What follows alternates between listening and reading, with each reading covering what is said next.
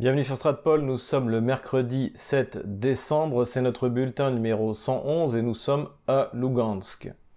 Oui, je suis toujours dans ma mission dans le Donbass et pour la première fois, eh bien, je me suis rendu euh, dans la région de Lugansk. Hein, je vais dans, dans la République populaire de Donetsk depuis novembre 2015, mais je n'avais jamais mis les pieds à Lugansk. On aura l'occasion euh, d'en reparler. J'ai pu aller sur le front et ça aussi, on aura l'occasion d'en reparler. Mais avant de démarrer cette vidéo, n'hésitez pas à aller voir en description comment vous aider pour acheter nos livres, pour vous équiper d'un VPN, le Ghost VPN, avec lequel Stratpol a un partenariat. Par rapport aux sponsors de notre chaîne, donc sur euh, Telegram, sur Tipeee, Patreon, PayPal, euh, j'ai un très mauvais internet, que ce soit à Lugansk, que ce soit euh, sur Donetsk, ça me prend un temps fou pour télécharger, envoyer les, vidéos sur, sur notre canal Odyssey ou sur le canal Rumble. Donc, donc pour nos, abonnés, hein, j'ai déjà fait une petite vidéo en, exclusivité, j'en ferai une, suivante, et puis dès mon retour à Moscou, eh bien, je ferai une, conférence pour que vous ayez un retour plus personnalisé de ma mission dans le Donbass. Voilà, les conditions ici sont pas idéales, mais on va essayer de faire quelque chose d'autant plus que eh bien, ce bulletin va être assez dense, assez riche, parce qu'il se passe beaucoup de choses, tant du point de vue économique euh, que du point de vue militaire. Et puis il y a bien sûr les premières leçons qu'on peut retirer de cette, euh, de cette mission dans le Donbass. Pour commencer, eh bien bonne nouvelle, je vous avais parlé il y a deux bulletins, je crois, ça devait être le bulletin 109 euh, de Faina Savenkova, donc qui était un jeune écrivain euh, de, 14 ans, mais qui a commencé sa carrière, elle avait 12 ou, 13 ans, donc qui est de qui est de Donetsk et qui avait été mis sur la liste euh, Mitro Dvorets, donc c'est la liste d'appel au meurtre en fait des, des hein, mais qui est validée par le régime qui vient qui visiblement ne pose aucun problème euh, aux régimes occidentaux, à commencer par le régime français, eh bien là l'UNICEF voilà, euh, a, appelé à, euh, a appelé à retirer les enfants de la liste des métros de donc ce qui est la moindre des choses. Donc c'est un, un progrès et on ne peut que s'en féliciter.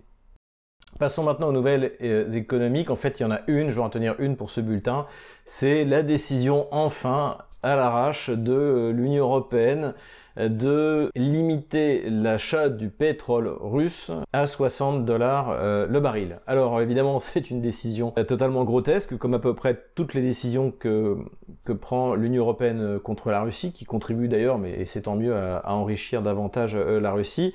La première chose qu'on peut dire sur cette décision c'est qu'elle ne concerne pas le Japon qui bénéficie du pétrole russe euh, notamment euh, de ce qui est exploité dans l'île de, de, Sakhalin. Donc le, le, Japon a demandé à Washington d'être exclu de, cet impératif et donc il l'a été. Ensuite, ça ne concerne pas le pétrole qui est transporté par oléoduc, donc ça concerne, je crois, un million de barils sur 9 millions, peut-être un peu moins maintenant, de, ce que la Russie livre. Et c'est une bonne nouvelle pour la Hongrie, puisque elle, la Hongrie, eh n'a pas accès au port et donc reçoit son pétrole par le Léoduc. Donc, en principe, euh, ça concerne euh, tous ceux qui veulent acheter du pétrole transporté par des euh, transporteurs qui vont se soumettre à cette injonction et, également les assurances, les assurances qui n'ont plus le, droit d'assurer des cargaisons de pétrole qui seraient vendues au-dessus du prix fixé par Bruxelles et Washington.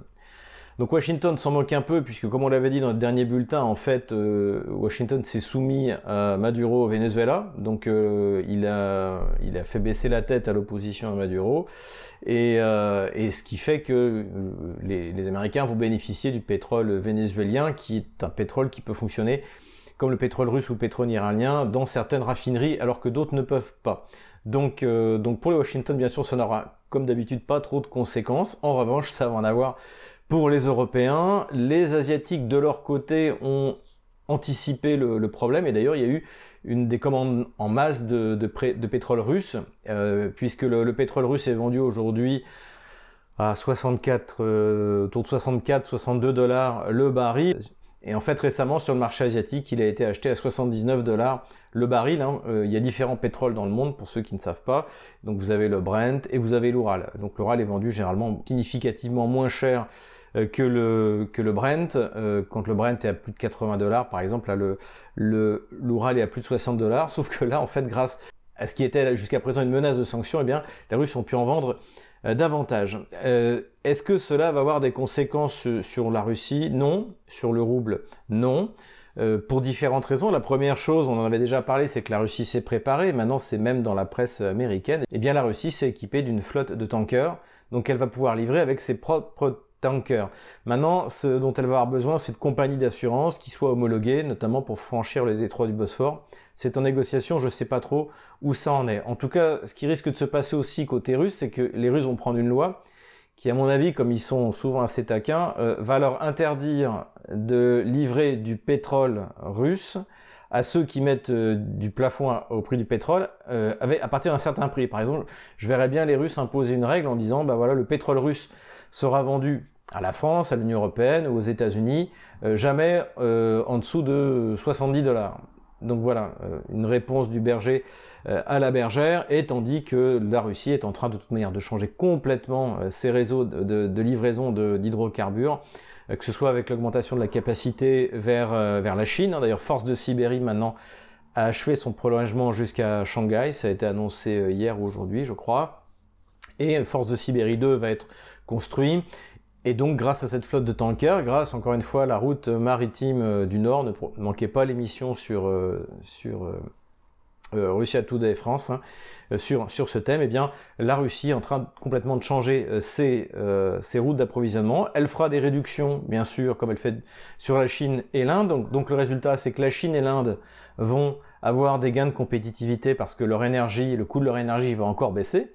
Tandis que nous, euh, en Europe euh, occidentale, enfin l'Europe bruxelloise, eh bien, comme il va y avoir une raréfaction du pétrole russe, ça va entraîner sur un marché où l'offre est assez, euh, limitée, eh bien, ça va entraîner une augmentation du coût du pétrole en général et donc faire baisser la compétitivité des entreprises françaises, allemandes et autres. Et d'ailleurs, Volkswagen a annoncé ces deux dernières semaines qu'ils allaient ouvrir une usine au Canada, donc euh, délocalisation, et qu'ils allaient commercialiser des voitures chinoises et que donc, en fait, c'est la destruction de l'économie euh, européenne par, euh, par, par, Bruxelles. Et ça continue. Et d'ailleurs, je pense que le sens de ces, de ces sanctions stupides, hein, encore une fois, qui n'affaibliront pas la Russie, voire vont la renforcer, en plus en la forçant à aller toujours plus loin vers, euh, vers euh, sa, sa, sa sur-industrialisation, parce qu'en fait, la Russie est deux fois plus industrialisée que la France hein, au, niveau, au niveau du PIB, il faut bien s'en rendre compte, elle est plus industrialisée que l'Allemagne, et ça, et ça ne va faire que continuer elle va réussir son rêve de souveraineté totale. Voilà. Et en attendant, eh bien, euh, le but de guerre principal des États-Unis en Ukraine, c'est-à-dire la destruction de l'économie européenne et la destruction de l'euro, est atteint. Et je pense que comme, Washington se rend compte que bon, sur le terrain, la guerre sera tôt ou tard perdue par les Kieviens, il s'agit de faire prendre à Bruxelles le maximum de sanctions débiles pour que eh bien, les conséquences de la défaite de, Kiev n'ait pas de conséquences économiques qui soient défavorables à Washington. Et ça, on l'a vu, notamment avec le voyage d'Emmanuel Macron euh, à Washington, où il n'a rien obtenu. Rien, de rien. La seule chose qu'il a eu le droit de, dire, c'est de s'aligner totalement sur la position américaine sur la Russie. Donc il est rentré tout penaud euh, en disant que finalement, il fallait donner des garanties de sécurité de la Russie. Mais ça, mon petit bonhomme, il fallait y penser euh, à l'automne 2021 euh, ou euh, jusqu'au 20 février, quand Vladimir Poutine avait fait ses demandes de garantie de sécurité. Donc là, on est dans un espèce de, de cafouillage complet, et on a appris en plus récemment que certains pays de l'Union européenne demandaient un assouplissement sur les exportations agricoles russes parce que en fait ça pose de, graves problèmes sur les approvisionnements tout simplement. Et la question vraiment qui se pose aujourd'hui, qui se pose en fait quasiment depuis le mois de juin, c'est est-ce que la Russie va gagner économiquement avant de gagner militairement? Voilà, c'est en fait c'est la seule véritable question qu'on peut se poser sur l'issue de la guerre issue dont, qui se terminera par une victoire russe, ça euh, c'est une, c'est une certitude. Voilà un peu sur la, la situation économique. Euh, je pense que d'ailleurs si le, le, le, prix a été fixé à 60 dollars, c'est que c'est un test en fait. Ils savent même pas, ils ont, pris une, ils ont pris une sanction, ils ne savent même pas ce que ça va donner. Ils ne savent même pas quelles sont les conséquences. Van der Leyen a expliqué que c'était pour faire baisser les prix. Donc en créant une incertitude sur le marché, en limitant l'approvisionnement, ça, devrait faire baisser les prix, on dirait du, Bruno Le Maire. Et puis pour limiter les, gains de la Russie, et ça, on en a déjà parlé depuis le début, les sanctions n'ont fait qu'augmenter les gains de la Russie, tout en lui permettant de vendre moins de gaz et moins euh, de pétrole.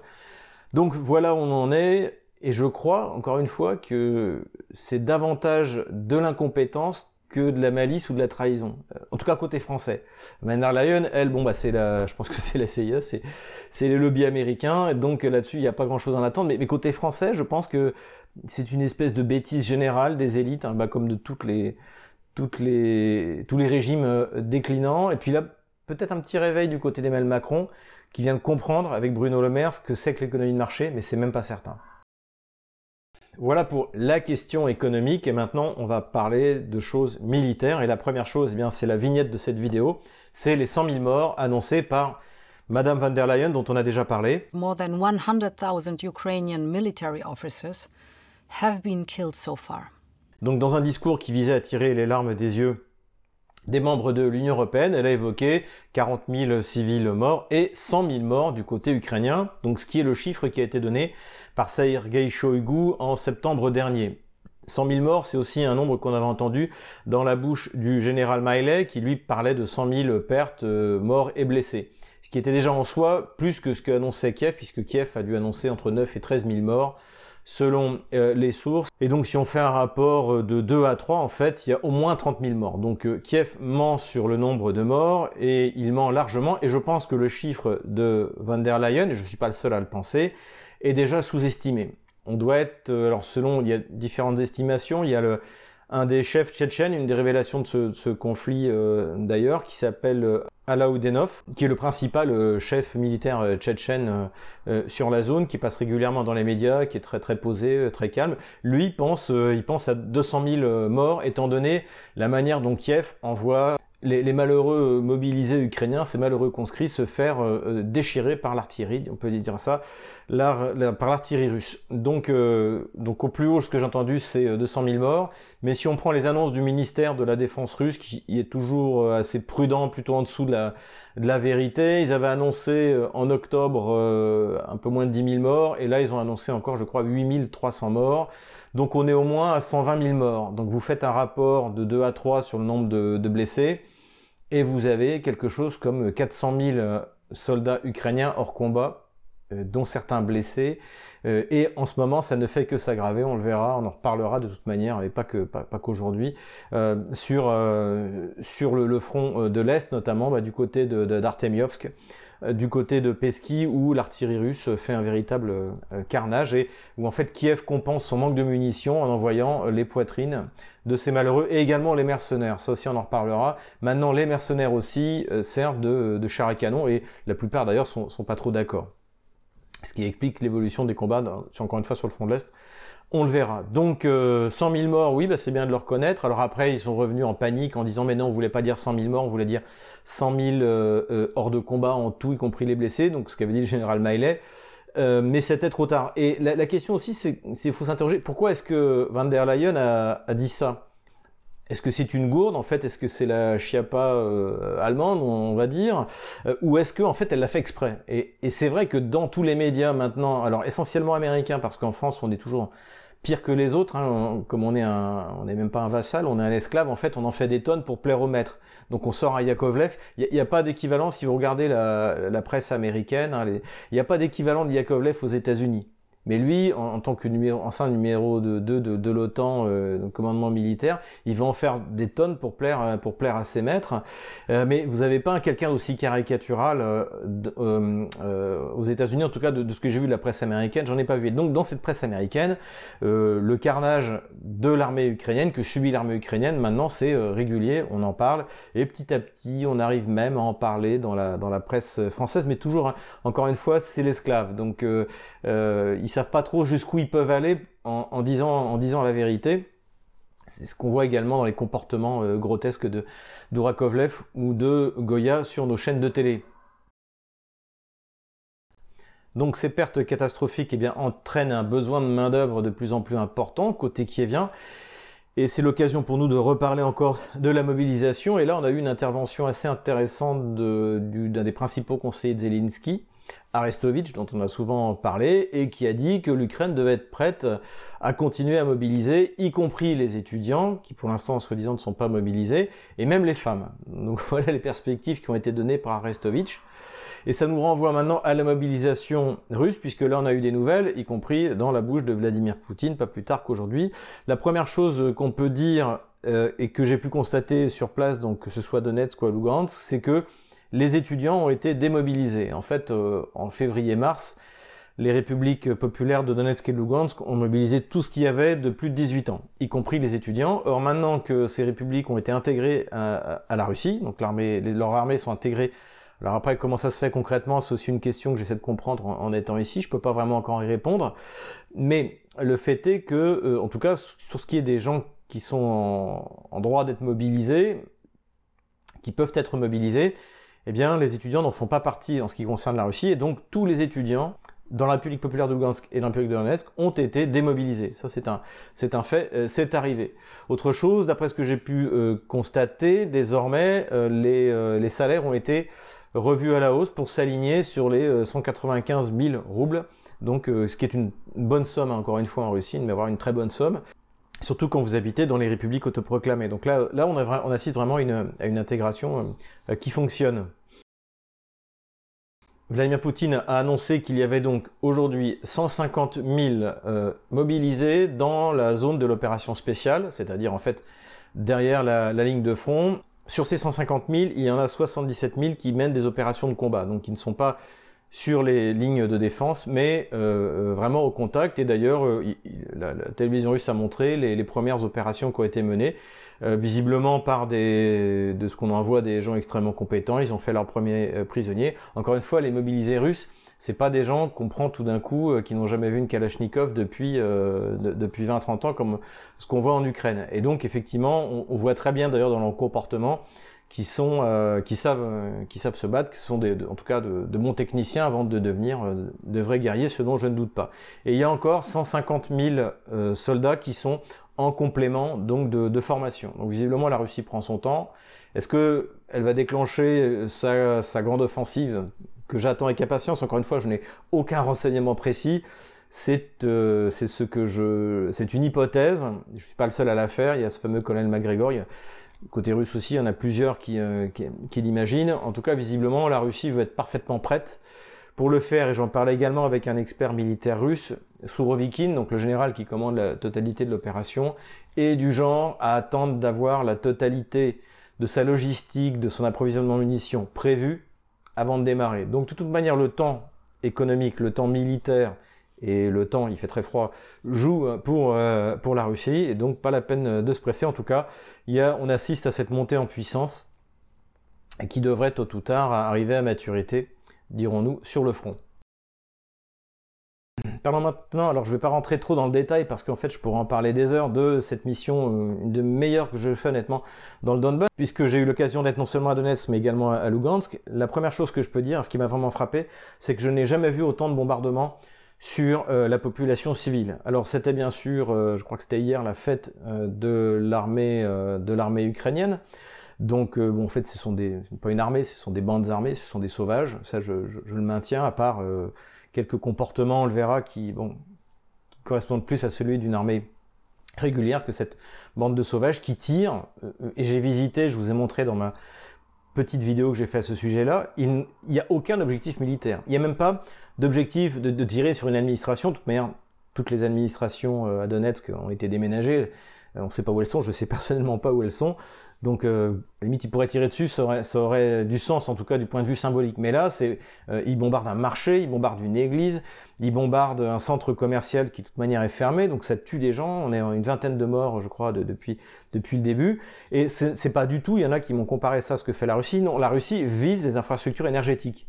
Il n'y a pas un missile russe qui est tombé dans le centre-ville euh, de Kiev. Lorsqu'il y a un missile qui tombe sur Kiev, c'est parce que tout simplement leur DCA ne fonctionne pas, donc donc ils tirent sur leurs propres immeubles, soit parce que euh, bah y a le problème de l'alcoolisme dans l'armée ukrainienne, il y a le problème de leur vieux matériel soviétique qu'ils savent pas entretenir et qu'ils savent pas maintenir, ou des nouveaux matériels euh, euh, qu'on leur a livrés qu'ils savent pas utiliser. Mais jamais les Russes pour l'instant n'ont tiré en centre-ville. Et depuis les événements de ces quatre derniers jours, il y a des gens qui ne comprennent pas pourquoi d'ailleurs la Russie, pourquoi est-ce que la Russie ne tire pas un missile euh, sur le palais euh, présidentiel euh, ukrainien ou sur le, ministère de la Défense, bah, comme l'avait fait l'OTAN dans les bombardements contre la Yougoslavie par exemple. Donc je ne sais pas si la Russie ira jusque-là, je pense que c'est pas trop le style de Poutine de vouloir surenchérir dans des frappes qui ne servent à rien. Il préfère, encore une fois, comme m'avait dit Piotr Tolstoï ramenait l'Ukraine au XVIIIe siècle, là où les Russes l'ont trouvé, plutôt que de, donc sans électricité, plutôt que de, frapper comme ça dans des frappes qui finalement ne servent à rien, parce qu'il est évident que le ministère de, la Défense ukrainien n'est plus dans le bâtiment des ministères de la Défense ukrainien. Ou alors il serait vraiment stupide, mais je ne pense pas qu'il le soit à ce point-là. Donc il y a des tas de commentaires qu'on peut faire sur ces bombardements. Donc bien sûr, c'était c'est des bombardements de vengeance.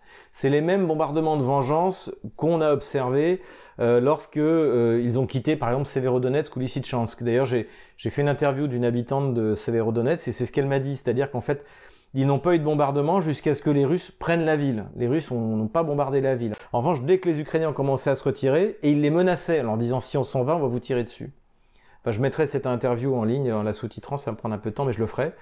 Euh, donc, euh, donc je pense que c'est ce un peu ce à quoi on assiste, c'est-à-dire ce sont des bombardements de vengeance par rapport aux défaites militaires, à, ce, pour reprendre le terme de Prigogine, à ce hachoir à viande qui est devenu euh, le front autour d'Artemiovsk et de Soledar. On va en parler plus tard.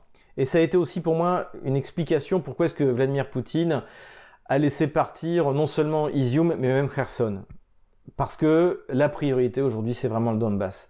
Euh, alors à Lugansk, on a de l'eau. Là où je suis à Donetsk, euh, on en a une fois par jour, de temps en temps, on peut dire. Euh, donc voilà, donc c'est c'est un vrai problème et je pense que la priorité aujourd'hui, c'est le Donbass. Et c'est peut-être là que d'ailleurs qu'on verra l'offensive d'hiver s'il y en a une. Pourquoi pas exploiter la percée si elle réussit autour d'Artemovsk par l'armée russe. Euh, parce que, parce que vraiment la situation est du point de vue humanitaire extrêmement difficile et puis euh, ces sauvages tirent dans le centre-ville parce que le front il est à 20 km. Et, euh, il faut le repousser, le front, vous voyez, ils tirent avec des grades, la portée du grade ça doit être 45 km. ils peuvent tirer avec des, des Césars, hein, ce que j'appelle les obus, les 155 mm Macron. là, ils peuvent tirer donc au moins de, sur, 30 km, donc il faut repousser le, le front loin, loin, pour que les habitants de Donetsk ou de Gorlovka puissent enfin vivre, euh, vivre en paix. Voilà. Et donc je pense que c'est une explication. Après tout, euh, Kherson, euh, Kherson peut attendre. Et surtout, les Russes n'avaient pas envie que Kherson soit détruit, subissent les bombardements que subit Donetsk depuis 8 ans. Et là, de manière dont on n'avait pas vu jusque-là. Voilà par rapport à ces bombardements. Donc je suis à Lugansk, comme je vous l'ai dit en introduction. Alors je ne vais pas tout vous raconter. La première chose, la première constatation que j'ai faite, c'est ça, c'est qu'en fait à Lugansk, même s'il y a un couvre-feu, on n'entend pas de bombardement, alors que à Donetsk, on en entend toute la journée. Euh, la vie est plus ou moins normale, euh, voilà. Donc euh, d'ailleurs, c'est très actif. Il y, a des voitures, rien à voir avec ce que j'ai pu constater à Donetsk. d'ailleurs, principalement ces, ces, derniers jours. Donc ça, c'est un, bon point. Et j'ai pu me rendre, et je remercie euh, les organisateurs, je remercie euh, Mikhail qui, se reconnaîtra s'il écoute cette vidéo, euh, d'avoir d'avoir organisé, parce que c'est assez compliqué d'aller sur le front, hein, comme j'avais dit dans ma petite vidéo pour mes abonnés. les, gens des, républiques populaires ont qu'une peur, c'est qu'il vous arrive malheur, notamment à moi qui suis un peu le entre guillemets le français de service.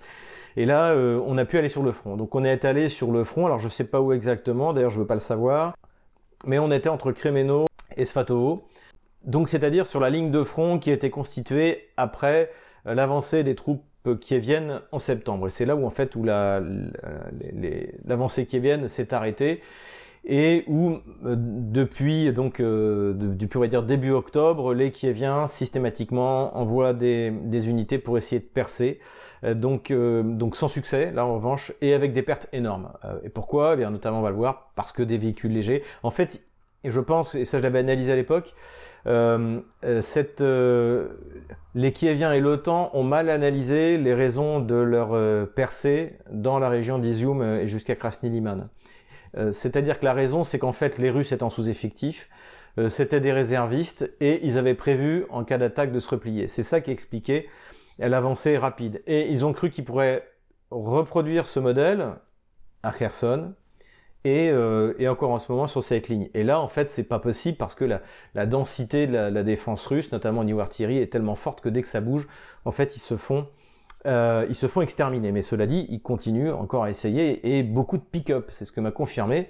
Donc mon, nouvel ami, le commandant Jackson, c'est son surnom évidemment, euh, qui commandait un qui commande un bataillon donc dans cette dans cette zone-là Donc j'ai pu visiter leurs leur tranchées, la manière dont ils sont organisés. c'est très bien fait, il y a des, des, coins pour se réchauffer, il y a une infirmerie, enfin c'est vraiment Verdun. Hein. Euh, euh, ce qui est intéressant aussi, c'est que par comparaison, il m'a montré les positions qui ont été prises aux Ukrainiens donc en juillet euh, de cette année, qui étaient vraiment minimum. En tout cas, des lignes de défense extrêmement bien préparées. Hein. donc c'était un bataillon d'infanterie. j'ai posé la question importante, j'en avais parlé également avec Laurent Braillard, dans ma, évoqué ça dans ma dernière vidéo, de l'approvisionnement en munitions. Ils ont tout ce dont ils ont besoin de n'importe quel calibre et ils sont approvisionnés en permanence de nourriture, de, de fuel pour faire euh, pour, pour, pour réchauffer les, les, les, endroits justement là où ils ont leur cantine tout ça c'est dans les tranchées en fait hein. euh, et d'ailleurs quand on est venu ils étaient en train d'avoir l'approvisionnement en eau donc euh, donc en fait tout ça est très bien euh, organisé très professionnel même si c'est en fait une troupe de la République populaire de Lugansk et là j'ai vu un chef donc ce, ce commandant Jackson c'est un peu le modèle du, chef qu'on aurait pris pour exemple à, Saint-Cyr, c'est-à-dire euh, euh, très bienveillant vis-à-vis de ses soldats. Visiblement, il fallait voir comment ses soldats, euh, ses chefs de section le regardaient, une admiration énorme. Bon, je crois qu'il fait la guerre depuis le début. à l'origine, il vient des, structures de force ukrainiennes. Hein. Et donc, donc, en fait, c'est quelqu'un qui a une grosse expérience, très modeste, un type remarquable.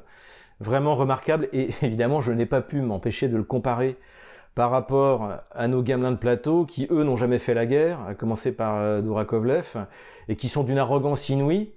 Et je pense d'ailleurs que si j'avais parlé de l'armée française avec ce, avec ce, ce, commandant, bon, ce qui n'a pas été le cas, il n'aurait jamais osé tenir les propos qui sont tenus en public par Dourakovlev. Et c'est là où on voit vraiment une véritable crise, à mon avis, au sein de, de l'enseignement militaire français, puisque que ce soit Goya ou Dourakovlev, ils ont eu vraiment des postes importants à l'école de guerre, très importants. Alors bon, de ce que je sais, l'état-major français pense pas euh, forcément la même chose que, ces deux oiseaux-là. Mais en tout cas, euh, là, j'ai vraiment vu un, chef euh, que j'aurais aimé avoir. Voilà quelqu'un qui m'a fait une, forte impression euh, par sa connaissance, par sa modestie. Vous verrez, je mettrai l'interview euh, que j'ai fait de lui sur des questions très précises, les drones, euh, sur les, manquements d'ailleurs, ce qui leur manquait au début, ce qui leur manque encore, la manière dont ils s'intègrent. Il répondait franchement à, toutes, toutes, les, toutes les questions. Voilà donc une belle image du chef. J'ai pu euh, m'entretenir avec euh, différents soldats, avec le, chef de section sur place. Euh, ils ont le moral, y ça leur pose pas de problème. C'est démobilisé pour, beaucoup et ils pensent que leur devoir est là de la même manière que pensent les deux prisonniers libérés, donc qui viennent d'être échangés, euh, que j'ai pu interviewer. Ça aussi, je mettrai les, interviews euh, en ligne. Donc il y avait euh, un mobilisé et un contractniki, hein, c'est quelqu'un, c'est-à-dire un membre de de l'armée de la République populaire de Lugansk. Les deux ont été capturés au moment de l'offensive qui vienne dans la région précisément d'Izium. Et, euh, et, on subit à peu près, comme d'ailleurs de ce qu'ils m'ont dit leurs autres camarades, le même cycle en fait. Euh, ils ont été bien traités, c'est pour ça que je dis il y a quand même un peu d'espoir parmi euh, l'armée kievienne, euh, par ceux qui les ont capturés. Ils ont été bien traités. Ensuite, systématiquement, ils sont torturés pendant 24 à 48 heures par des gens qui ne connaissent pas, ils ont les yeux bandés, ils sont attachés, qui les frappent, qui les torturent, qui leur euh, écrasent les doigts, qui leur, enfin, enfin la, les pires choses que vous pouvez imaginer pendant 24 à 48 heures. Et après, ils ont été transférés dans une prison à Dniepopetrovsk où les conditions sont épouvantables, mais où ils n'ont pas été torturés. Ils n'ont pas été torturés, ils n'ont pas eu accès à la Croix-Rouge, euh, sauf euh, juste avant d'être libérés. Et c'est aussi pour ça d'ailleurs qu'on euh, évitait de les frapper pour pas qu'il y ait de bleu. moi, je trouve quand même étrange que la, Croix-Rouge ne demande pas à avoir accès justement à ces camps de prisonniers à Dnipropetrovsk de manière régulière. Mais bon, je pense que de toute manière, cette organisation est quelque chose qui, qui ne va pas. On en avait parlé avec Laurent Braillard, je vous renvoie à notre vidéo sur les tortures. Euh, qui visitent des prisons en fermant les yeux. Il y, a un problème avec la Croix-Rouge, euh, je n'ai pas peur de le dire. Euh, il serait peut-être temps que, en tout cas, je ne sais pas qui, dirige cette, cette, institution, mais ils aillent voir un petit peu en détail ce qui se passe, ce qui se passe en Ukraine. Voilà. Et ce qui est intéressant de ces, de ces deux personnes, euh, l'une mobilisée ou euh, l'autre sous contrat, c'est que en fait, ce qu'ils attendent, c'est de repartir sur le front. Donc j'ai rencontré des gens assez exceptionnels euh, lors de, cette, lors de cet épisode. Je vous en reparlerai, je mettrai leur, interview euh, sous-titrée pour que vous vous fassiez votre, votre idée euh, vous-même. En tout cas, c'était extrêmement intéressant. Avant de se quitter, on va passer rapidement à la carte militaire, mais vous verrez, il n'y a, pas grand-chose à dire, même si euh, c'est très actif sur le front. La ligne de front, elle, n'a pas trop bougé.